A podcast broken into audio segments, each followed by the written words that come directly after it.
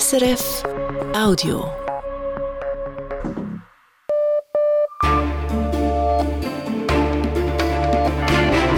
Radio SRF, Echo der Zeit mit Matthias Kündig. Und das beschäftigt uns am Samstag, dem 25. November.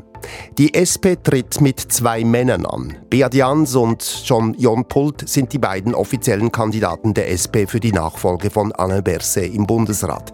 Dazu gleich mehr. Dann Überraschungsbesuch in Kiew. Während die Schweiz über seine Nachfolge diskutiert, trifft Bundespräsident Berset in der ukrainischen Hauptstadt seinen Amtskollegen Zelensky und er nimmt dort am Gipfel für Ernährungssicherheit teil. Hauptthema die Auswirkungen des russischen Angriffskrieges auf die ukrainischen Landwirtschaftsexporte. Insgesamt erwarten wir bis zu 25 Prozent weniger äh, Getreideanbau und Maisanbau, auch Sonnenblumenanbau, sagt Agrarexperte Matthias Krön. Und russische Wagner-Söldner in Afrika. Auch nach dem Tod ihres früheren Chefs Prigozhin sind sie noch immer in verschiedenen Ländern stark präsent, zum Beispiel in Mali. Die Wagner-Gruppe bildet das malische Militär aus und häufig liegt sogar das Kommando bei Einsätzen bei der Gruppe Wagner und die malischen Offiziere sind dann eher die Erfüllungsgehilfen der Gruppe Wagner. Sagt der Konfliktforscher und Wagner-Experte Andreas Heinemann-Grüder im Echo der Zeit. Aus sechs macht zwei. Das war das Motto heute bei der Bundeshausfraktion der SP. Diese musste aus sechs Kandidaturen für die Nachfolge von Bundespräsident Alain Berset zwei auswählen, die der Bundesversammlung am 13. Dezember vorgeschlagen werden. Aufs Ticket geschafft haben es, wie gesagt, Beat Jans, Regierungspräsident des Kantons Basel-Stadt und Jon Pult, Nationalrat aus dem Kanton Graubünden. Gebraucht hat es für die Nomination sage und schreibe 18 Wahlgänge. Aus dem Bundeshaus Philipp Burkhardt. Auf halb eins war die Medienkonferenz der SP zur Bundesratsnomination angesagt, doch erst zweieinhalb Stunden später konnte die Partei ihre beiden Kandidaten den Medien präsentieren, nach einem regelrechten Wahlmarathon mit 18 Wahlgängen. Das war äh, durchaus Nervenkitzel pur sagt der auserkorene Bündner Nationalrat Jon Pult. Und der zweite Kandidat auf dem SP-Ticket, der Basler Regierungspräsident Beat Jans, stellt fest. Das war aufregend, ja. Zehn Wahlgänge brauchte es, bis der erste Platz auf dem Ticket mit Beat Jans besetzt war. Er setzte sich am Schluss gegen die Berner Regierungsrätin Evi Allemann durch. Von der Fraktion regelrecht abgestraft wurde der Zürcher Ständerat Daniel Josic, der mit nur gerade vier Stimmen bereits nach dem dritten Wahlgang ausschied. Weit zurück blieben bei der Nomination des ersten Kandidaten auch der Berner Nationalrat Matthias Abischer und der Bündner Jon Pult, während der Wartländer Roger Nordmann einen Achtungserfolg erzielte. Beim zweiten Platz auf dem Ticket brauchte es dann noch einmal acht Wahlgänge, bis Pult oben ausschwang. Wenige Stimmen vor Nordmann und deutlich vor Evi Allemann. Für die einzige Frau unter den Kandidierenden ist die Nicht-Nomination besonders bitter. Hat sie es doch bereits zum zweiten Mal nicht auf ein SP-Bundesratsticket geschafft. Die Co-Präsidentin der SP-Fraktion Samira Marti wehrt sich aber gegen den Vorwurf, man habe die Bernerin verheizt. Wenn Sie sagen, sie wurde verheizt, dann unterschätzen Sie sie wahrscheinlich. Sie hat natürlich selber diesen Entscheid gefällt. Sie ist eine Politikerin mit einem riesigen Leistungsausweis, ist eine engagierte Regierungsrätin hier im Kanton Bern, wird das auch engagiert bleiben. Und viel Engagement wird es nun vor allem auch von den beiden SP-Bundesratskandidaten brauchen. Beat Jans aus dem Kanton Basel-Stadt will mit seiner Regierungserfahrung und seiner urbanen Herkunft punkten. Als Vertreter von einer Stadt, von einem urbanen Zentrum mit Wirtschaft, Innovation, aber auch viel Migration und all diesen Problemen, die Städte haben, kann ich eine neue Erfahrung, eine zusätzliche Erfahrung in den Bundesrat bringen und helfen, Brücken zu bauen zwischen Stadt und Land.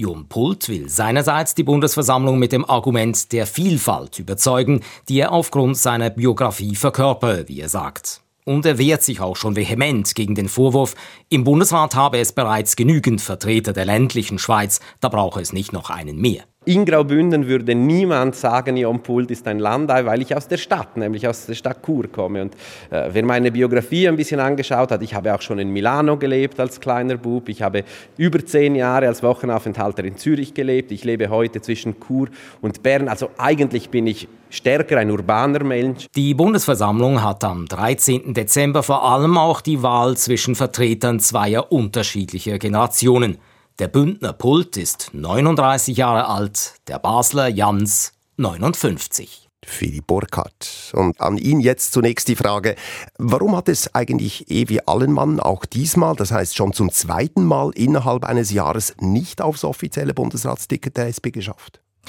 Ich denke, das Pech der äh, Berner Regierungsrätin war es, dass beim ersten Platz, der auf dem Ticket der SP zu besetzen war, Beat Jans das Rennen gemacht hat, während sie da auf dem zweiten Platz landete. Jans ist wie Alemann Mitglied einer Kantonsregierung. Er ist wie Alemann nicht mehr im eidgenössischen Parlament in Bern vertreten. Und sie gelten beide auch eher als gemäßigtere Vertreter der SP. Da hat sich die Mehrheit der SP-Fraktion beim zweiten Platz auf dem Ticket dann wohl bewusst für eine Alternative entscheiden wollen. Pult, Jon Pult sitzt im Nationalrat, er hat das linkste Profil oder zumindest das linkste Image, sagen wir mal, aller Kandidierenden. Er ist auch der jüngste der sechs und ich denke, hätte er es als erster aufs Ticket geschafft, also um Pult, dann denke ich, hätte Evi Allemann beim zweiten Platz dann die besseren Chancen gehabt. Schauen wir uns noch das Prozedere an. Die Aufgabe der SP-Fraktion, die war ja heute nicht allzu kompliziert. Aus sechs Bewerbungen hatte sie zwei auszuwählen. Trotzdem brauchte es 18 Wahlgänge. Weshalb? Ja, das hat lange gedauert, kann man sagen. Es hängt damit zusammen, dass die SP zum ersten Mal ein neues Wahlsystem für Nominationen angewandt hat, nämlich das gleiche, wie es bei Bundesratswahlen gilt. Äh, um gewählt zu werden, braucht es das absolute Mehr, also mindestens die Hälfte aller Stimmen plus eine. Und nach dem dritten Wahlgang scheidet immer der Kandidat oder die Kandidatin mit den wenigsten Stimmen aus. Das ist äh, das System. Das Verflixte war nun aber, dass bei den Ausmarkungen für beide Ticketplätze lange Zeit niemand alleine die wenigsten Stimmen hatte. Also äh, es gab immer wieder zwei mit der gleichen Stimmenzahl am Schluss der Rangliste und so schied niemand aus. Und äh, ja, da hat der Zufall einfach eine Rolle gespielt. Beat Jans und Jon Polt sind nun also die offiziellen Bewerber der SP. Äh, wenn wir noch ein bisschen vorausschauen, wer hat am Wahltag am 13. Dezember die besseren Chancen? Gute Frage. Bei dieser Auswahl würde ich sagen, ist das Rennen relativ offen. Beat Jans kann sicher mit seiner Erfahrung als Mitglied der Regierung im Kanton Basel-Stadt punkten. Basel-Stadt ist seit 50 Jahren auch nicht mehr im Bundesrat vertreten. Auch das spricht für ihn. Und er ist in seinem Kanton sehr populär, hat auch immer sehr gute Wahlresultate erzielt. Jon Pult hat den Vorteil, dass ihn die meisten Mitglieder der Vereinigten Bundesversammlung, die am 13. Dezember wählen müssen, besser kennen, weil er einer von ihnen ist. Er ist im Nationalrat vertreten. Er verkörpert auch das jüngere, das frischere Element in der SP. Dafür hat er zwei Handicaps, die mangelnde Regierungserfahrung und für die bürgerliche Mehrheit unter der Bundeshauskuppel ist er, weil er ein linkeres Profil hat als Jans, eher ein Risiko, wenn er in die Landesregierung kommt. Unter dem Strich würde ich sagen, spricht das tendenziell eher für Beat Jans, aber wie die Vergangenheit gezeigt hat, die letzten Tage und vor allem die Hearings in den anderen Fraktionen können noch äh, den Ausschlag geben und da ist Jon Pult nicht zu unterschätzen. Er ist sehr sicher im Auftritt, er ist auch sehr eloquent. Also es wird spannend am 13. Dezember. Vielen Dank für diese Einschätzungen. Das war Philipp Burkhardt, der leitet die Bundeshausredaktion von Radio SRF. Nun zur Nachrichtenübersicht des Tages von Lara Christen und da geht es zunächst nochmals um Bundesrat Anne Berse. Während die Schweiz über seine Nachfolge diskutiert, weilt der Bundespräsident in der Ukraine. In Kiew traf Berse den ukrainischen Präsidenten Volodymyr Zelensky zu einem rund 45-minütigen Gespräch. Dabei sei es unter anderem um die weitere Unterstützung der Schweiz an die Ukraine gegangen, teilte das Innendepartement mit. Die Schweiz schickt zudem 17 weitere Hilfs- und Rettungsfahrzeuge in die Ukraine. Und Schweizer Experten wollen Schulungen für die ukrainische Feuerwehr durchführen. Überschattet wurde Berses Besuch zuvor von zahlreichen Drohnenangriffen auf die Ukraine. Die ukrainische Seite berichtet vom größten Angriff auf Kiew seit Ausbruch des Krieges vor ein Dreivierteljahren. Über 70 russische Drohnen seien in der Nacht abgeschossen worden. Im Nahen Osten sollen auch heute, am zweiten Tag der Waffenruhe, Geiseln und Gefangene ausgetauscht werden. So sieht es die Vereinbarung zwischen Israel und der Hamas vor. Laut Medienberichten will die Hamas bis zu 14 weitere Geiseln freilassen. Im Gegenzug sollen mindestens 39 palästinensische Gefangene freikommen. Wann der Austausch geschehen soll, ist momentan aber nicht klar. Die Waffenruhe, die seit gestern Morgen gilt, wurde bisher eingehalten. Auf Madagaskar ist der bisherige Präsident wiedergewählt worden. André Razuelina hat knapp 60 Prozent der Stimmen erhalten. Das hat die Nationale Wahlkommission mitgeteilt. Die Wahlbeteiligung lag bei rund 46 Prozent. Verschiedene Exponenten der Opposition hatten im Vorfeld dazu aufgerufen, die Wahlen zu boykottieren. Sie beschuldigten ihn, das Verfassungsgericht und die Wahlkommission bestochen zu haben. Razuelina war zunächst 2009 an die Macht gekommen durch einen Aufstand. Zwischenzeitlich gab er das Amt ab und wurde dann 2018 zum Präsidenten von Madagaskar gewählt und tritt nun seine zweite Amtszeit an. Der Schweizer Epidemiologe Marcel Tanner wird für seine Verdienste im Bereich der öffentlichen Gesundheit ausgezeichnet. Er erhält den mit 200.000 Franken dotierten Brandenberger Preis. Tanner ist Präsident der Akademien der Wissenschaften Schweiz. Wie diese in einer Mitteilung schreiben, sei Tanner seit 40 Jahren im Bereich der öffentlichen Gesundheit tätig. Er erhalte den Preis für seinen Dialog zwischen Wissenschaft und Politik. Im Tessin ist in einem Industrielager ein Brand ausgebrochen. Das Feuer in Lumino, etwas nördlich von Bellinzona, hat sich schnell ausgebreitet, sagt die Polizei. Verletzt worden sei niemand. Weil dichter Rauch entstand, empfehlen die Behörden den Anwohnenden, die Fenster nicht zu öffnen. Die Brandursache ist noch unklar. Zum Sport. Die Schweizer Görlerinnen um Skip Silvana Tirinzoni sind zum ersten Mal Europameisterinnen. Sie setzten sich heute im Final denkbar knapp gegen Italien durch. Jan Zürcher. Der allerletzte Stein der Schweizerin Alina Petz machte den Unterschied. Beim Stand von 5 zu 5 im letzten End konnte sie den Schweizer Stein am nächsten ans Zentrum stellen, womit die Schweizerinnen den Final mit 6 zu 5 gewannen. Nach bereits vier WM-Titeln sind Skip Silvana Tirinzoni und ihr Team nun zum ersten Mal Europameisterinnen. Es war der perfekte Abschluss einer überzeugenden EM in Schottland. Die Schweizerinnen gewannen alle elf Spiele. Keinen Sieg gab es für das Schweizer Langlaufteam im finnischen Kusamo. Über 10 Kilometer klassisch verpasste Nadine Fähnrich als Zwölfte und Beda Klee als Elfter eine Top-10-Platzierung. Für den Tockenburger ist das dennoch das beste Karriereresultat in einem Einzelrennen. Die Siege gingen nach Skandinavien, bei den Frauen an die Schwedin Eba Andersson, bei den Männern gewann der Norweger Martin Löfström Nienge. Und beim Biathlon-Weltcup-Auftakt in Östersund liefen Amy Baserga und Niklas Hartweg beim Schwedensieg in der Single-Mixed-Staffel auf Rang 6. In der Mixed-Staffel lief das Schweizer Quartett auf den siebten Platz. Den Sieg holte sich Frankreich. Zurück zu Lara Christen von der Nachrichtenredaktion. Sie weiß, wie sich das Winterwetter entwickelt. Am Abend gibt es verbreitet Schnee oder unterhalb von 400 Metern auch Schneeregen. Morgen geht es zunächst noch stellenweise mit Schnee weiter. Zwischendurch zeigt sich auch die Sonne. Die Höchstwerte liegen bei 4 Grad. Im Mittel- und Südtessin scheint oft die Sonne, mit Nordföhn gibt es um 13 Grad. Sie hören das Echo der Zeit auf Radio SRF mit diesen weiteren Themen. Die Auswirkungen des Krieges auf die Landwirtschaft in der Ukraine. Es wird weniger Getreide angebaut, dafür aber mehr Soja. Soja ist eine krisenfeste Kultur, weil Soja braucht weniger Düngemittel, weniger Chemikalien und man braucht also weniger Tonnen, um die gleiche Wertschöpfung zu erzielen wie mit einem vergleichbaren Anbau von Mais und Weizen. Sagt Matthias Krön von einem der wichtigsten Sojavermarkter Europas. Und die russischen Wagner-Söldner. Heute stehen sie unter dem Kommando des russischen Militärgeheimdienstes. Und trotz des Ukraine-Krieges spielen sie in einigen afrikanischen Ländern noch immer eine wichtige Rolle. Es war heute wohl einer der letzten großen Auftritte für Alain Berset als Bundesrat. Am Morgen ist er, wie wir in den Nachrichten gehört haben, überraschend in der ukrainischen Hauptstadt Kiew eingetroffen. Dort hat ihn Präsident Zelensky zum Gespräch empfangen. Daneben, daneben nahm Bundespräsident Berset heute in Kiew aber vor allem an einem internationalen Gipfeltreffen zur Ernährungssicherheit teil. Denn seit dem Angriffskrieg Russlands gegen die Ukraine ist die Ausfuhr von ukrainischem Getreide und anderen landwirtschaftlichen Produkten stark erschwert. Wegen der aufwendigeren Transportwege sind viele ukrainische Agrarprodukte auf dem Weltmarkt teuer und damit weniger attraktiv geworden. Und das könnte auf Dauer auch die ohnehin schon stark gebeutelte ukrainische Wirtschaft zusätzlich schwächen. Dazu der Hintergrundbericht von Wirtschaftsredaktor Dario Pelosi.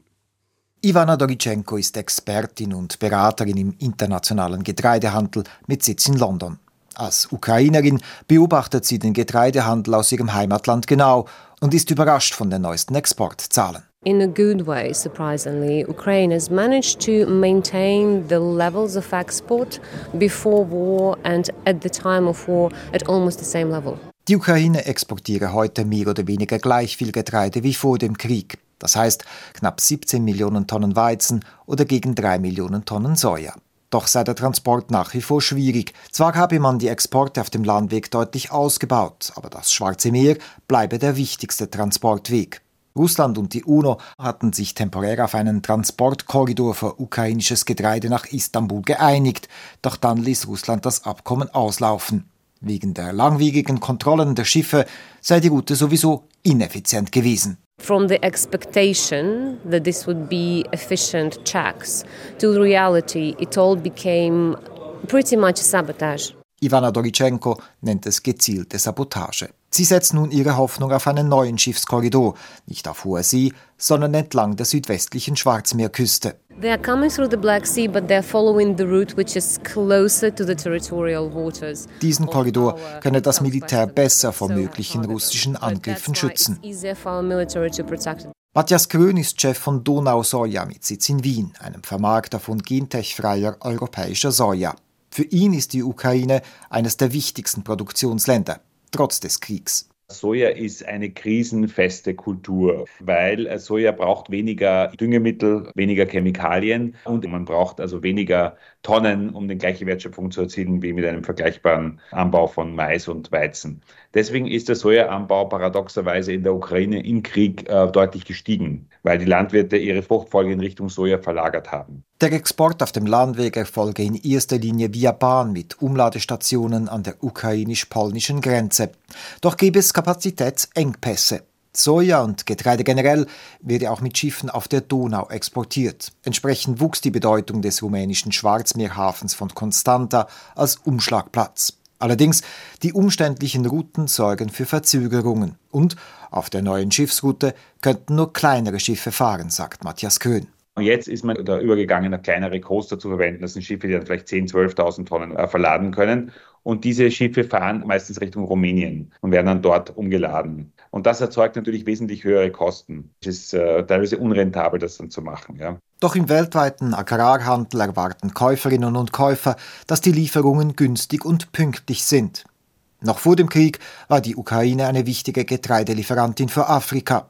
Das hat sich nun geändert, sagt Matthias Köhn. Also wenn Sie sich vorstellen, Sie sind jetzt ein großer ägyptischer Händler, beziehen Sie lieber dann russische Produkte mit 50.000 Tonnen als von der Ukraine vier, fünf Schiffe zu bestellen sozusagen, die dann vielleicht auch noch nicht ankommen und Verzögerungen haben und so weiter. Und das führt dazu, dass das natürlich der ukrainischen Landwirtschaft schadet am Ende. Nachdem die äh, Getreideprodukte nicht von den Sanktionen betroffen werden, ist es indirekt eine Unterstützung der russischen Produktion letztlich. Und weil sich der Anbau nicht mehr lohnt, würden die ukrainischen Bauernfamilien ihre Anbauflächen im nächsten Jahr reduzieren. Insgesamt erwarten wir bis zu 25 Prozent weniger äh, Getreideanbau und Maisanbau, auch Sonnenblumenanbau, aber stabile Verhältnisse im Sojabereich, weil die Sojakultur für die ukrainischen Landwirte die einzige profitable Kultur momentan ist. Für die ukrainische Wirtschaft sei das schlecht, sagt Ivana Dorichenko. Sie appelliert deshalb an die großen Handelskonzerne, den ukrainischen Lieferketten mehr Vertrauen zu schenken. Denn steige das Vertrauen, würden Transportversicherungen günstiger und ukrainisches Getreide konkurrenzfähiger. Die Ukraine könnte 50 Tonnen Getreide pro Jahr exportieren, sagt Ivana Dorichenko. Und es dürfe nicht sein, dass dies allein am Preis scheitere. Wir wissen, welchen Preis die Ukraine dafür zahle, auch Menschenleben, um Produktion und Export von Getreide zu sichern, können nur schwer verstehen, dass Händler monierten, ukrainisches Getreide und dessen Transport sei zu teuer.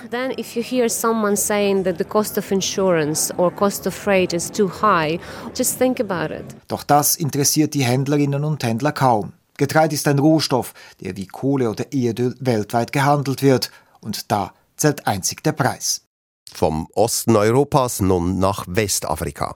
In Mali hat die Armee vor einigen Tagen einen großen Erfolg verkündet. Es sei ihr gelungen, nach über elf Jahren wieder die Kontrolle über die Stadt Kidal zu erlangen. Kidal ist die größte Stadt im Norden Malis, also in dem Teil des Landes, der seit Jahren vor allem von aufständischen Tuareg kontrolliert wird.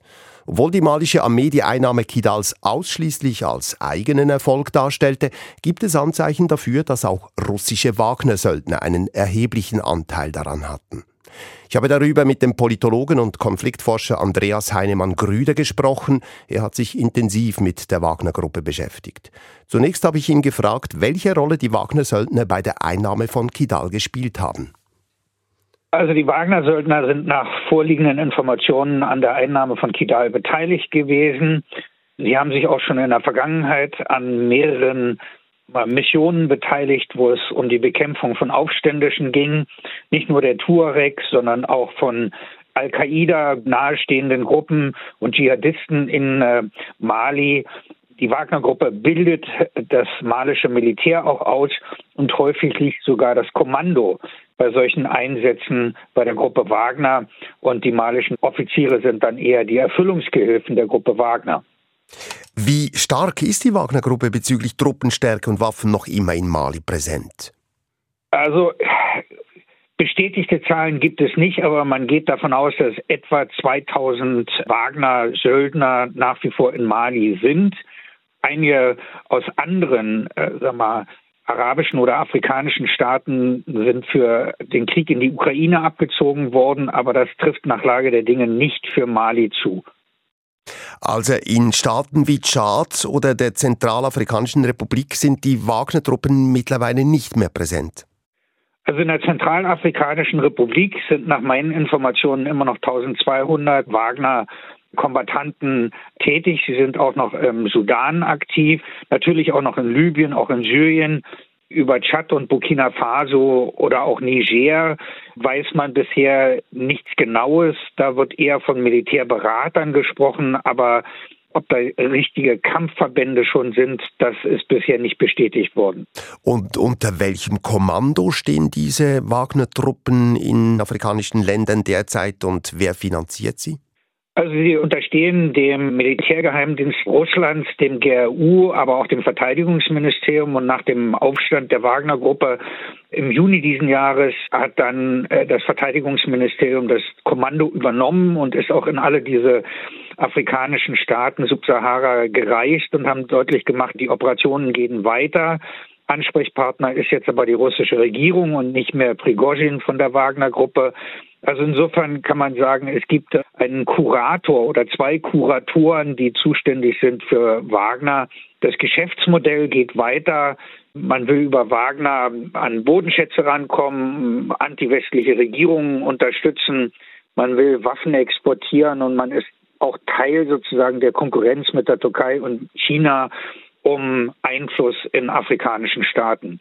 Insofern die Liquidierung der Führung der Wagner-Gruppe heißt nicht, dass die privaten Militärfirmen oder eher irregulären Militärfirmen nicht weiter Instrumente der russischen äh, Militärpolitik in Afrika sind. Also beim Afrika-Engagement Russlands geht es nicht nur um geostrategische Interessen, sondern eben auch um wirtschaftliche Interessen. Ja, also die Wagner-Gruppe wird ja auch finanziert dadurch, dass sie an der Ausbeutung oder auch dem Verkauf von Bodenschätzen sich beteiligen kann. Das betrifft also jetzt zum Beispiel in Mali auch Gold, das betrifft Öl, das betrifft in der Zentralafrikanischen Republik auch Edelhölzer. Also man lässt sich da durch Exportlizenzen oder auch Lizenzen, mit denen man sich an äh, Bergbau beteiligt, entschädigen. Das heißt, man äh, wird eher mit Naturalien als in Bar bezahlt. Ich glaube, die Wagner-Gruppe ist auch ein Türöffner für weiteren Einfluss, weil Wagner eben nicht nur mit Kämpfern da ist, sondern sie bieten Medienkampagnen an, äh, sie bieten die Umgehung von Finanzsanktionen an, sie organisieren Wahlkämpfe, äh, sie sind also auch darin tätig, sozusagen diese Staaten für, pro-russische Stimmen in der UNO zu gewinnen. Also es ist ein weiteres Portfolio als nur Kampfeinsätze, das da von Wagner bedient wird. Also nach der gescheiterten Revolte der Wagner-Gruppe gegen Moskau und dem Tod von Jewgeni Prigoschin, da war ja zunächst offen, wie es mit Wagner weitergeht. Da besteht jetzt offenbar mehr Klarheit. Ja, es besteht mehr Klarheit, weil es eine direkte Unterstellung äh, unter das Verteidigungsministerium gibt. Damit ist die Autonomie der Wagner-Gruppe eingeschränkt worden. Die haben deutlich gemacht, hier gibt es eine klare politische Führung von Seiten der russischen Regierung. Aber es sind jetzt auch andere, wir, neben Wagner russische Militärfirmen aktiv. Also man verlässt sich auch nicht mehr nur auf eine einzige Gruppe.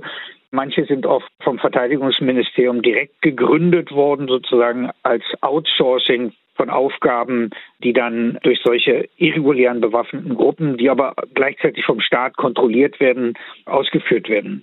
Das Geschäftsmodell ist mit dem Aufstand und dem Tod von Prigozhin nicht zu Ende gekommen sagt Andreas Heinemann-Grüder, Professor für Politikwissenschaft. Er forscht am Bonner Zentrum für Konfliktstudien, unter anderem zu irregulären bewaffneten Gruppen. Und hier noch ein Hinweis auf die Sendung International dieses Wochenende zum Thema Mikrokredite. Das Konzept ist einfach und einleuchtend. Jemand bekommt etwas Geld, investiert es zum Beispiel in ein kleines Geschäft, damit erzielt er oder sie mehr Einkommen und zahlt damit den Kredit zurück. Aber die Realität sieht allzu häufig anders aus, zum Beispiel in Kambodscha. Dort gerät das Mikrofinanzwesen zunehmend in Kritik. Nali Bilorsch, Direktorin einer kambodschanischen Menschenrechtsorganisation, sagt, Mikrokredite, das sei ein Geschäft, das auf Gier basiere. Es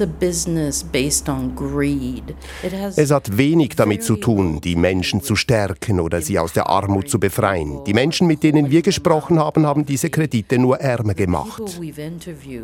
These loans it's making them even more poor. Mehr zum Thema hören Sie in der Sendung International dieses Wochenende am Radio und jederzeit als Podcast unter srf.ch-audio.